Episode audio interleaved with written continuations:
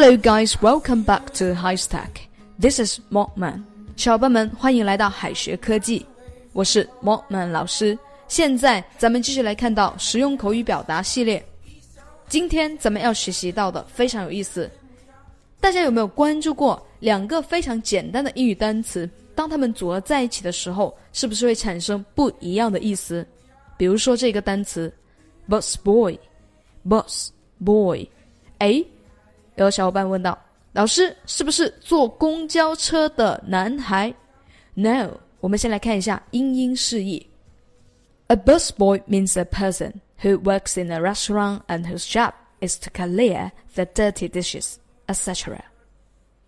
这里当中的 bus 和公交车没有什么关联，因为它的意思是指 omnibus。omnibus omnibus 的意思是综合的，所以 bus boy 指的是 在餐馆里工作以及干各种杂活的人。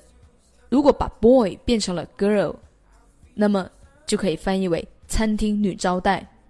bus boy 是负责收拾桌子以及洗盘子的杂工，可以理解为 waiter's assistant，那么就是服务员的助手。餐馆的女勤杂工就是 bus girl。Now look at this sentence. Jack is a bus boy, so he needs to do the dishes every day. 杰克呢是一个餐厅勤杂工，所以他每天都要洗盘子。现在咱们来从 Bus Boy 当中的 Boy 拓展一下另外一个短语，Boys will be boys，什么意思呢？先来看一下英英释义，Boys will be boys said to emphasize that people should not be surprised when boys or men act in a rough or noisy way, because this is the part of the male character. Boys will be boys 不能直接翻译为男孩将会是男孩，这不就是废话吗？这一个短语一般是形容某人的本性难移，在口语当中就可以翻译为男孩子不都这样吗？那么 boys will be boys 为什么是这个意思呢？这里是因为调皮是男孩子的天性，我们经常会看到男孩子会胡闹，这也不需要太奇怪，毕竟男孩子的本性就是这个样子的，根本改不了。我们来看到这个例句：I often stay up late with roommates and play computer games.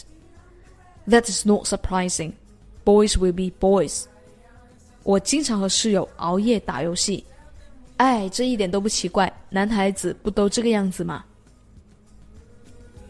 Boys will be boys 的语气呢会比较轻松，多用于一些调侃。如果我们遇到严肃的场合，咱们要换成 Nature always wins. Nature always wins.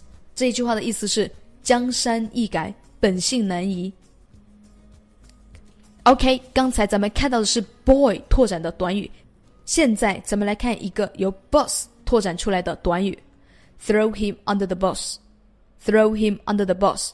老师，这个是把他扔在公交车吗？No，这里当中的意思是 betray someone，betray 出卖的意思，betray someone 呢就是出卖某人，或者是让某人背黑锅。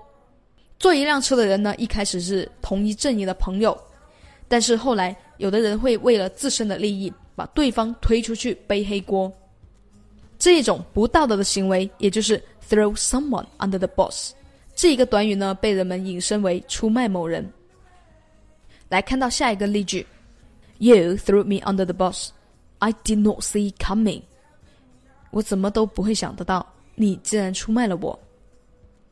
刚才说到两个短语，就是由 bus boy 拓展出来的。现在咱们来学习一下。坐公交车必须要学会的英语表达。Number one, Excuse me, where is the bus stop? 你好，公交车站在哪里？Number two, You're in the opposite direction. Opposite direction 就是反方向的意思。这句话的意思是你的方向坐反了。Number three, Is the seat taken? Is the seat taken?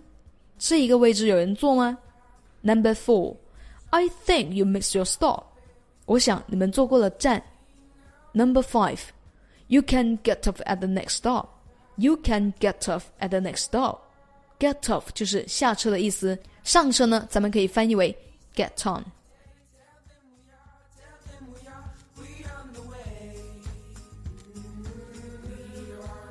今天的知识是不是非常容易就学会了呢？别忘了在评论区提交你的作业哦。